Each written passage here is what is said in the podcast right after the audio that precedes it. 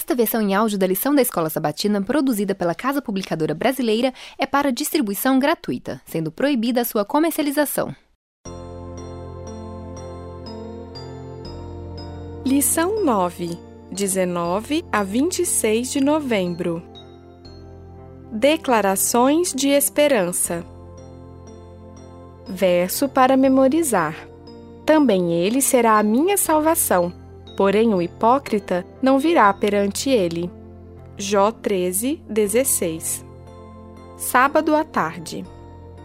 O ensaísta britânico William Hazlitt escreveu: O homem é o único animal que ri e chora, pois ele é o único animal surpreendido pela diferença entre o que as coisas são e o que elas deveriam ser.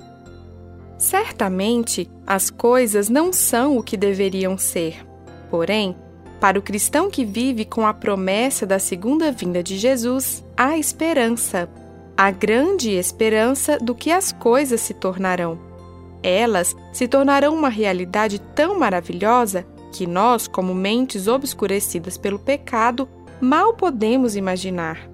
Essa é uma esperança que a mente secular, em toda sua estreiteza e pobreza de espírito, perdeu há muito tempo.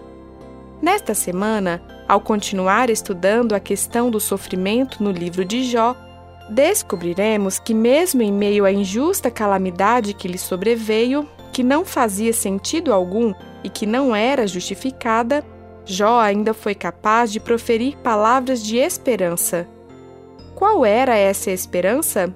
O que ela nos diz que nós também podemos esperar?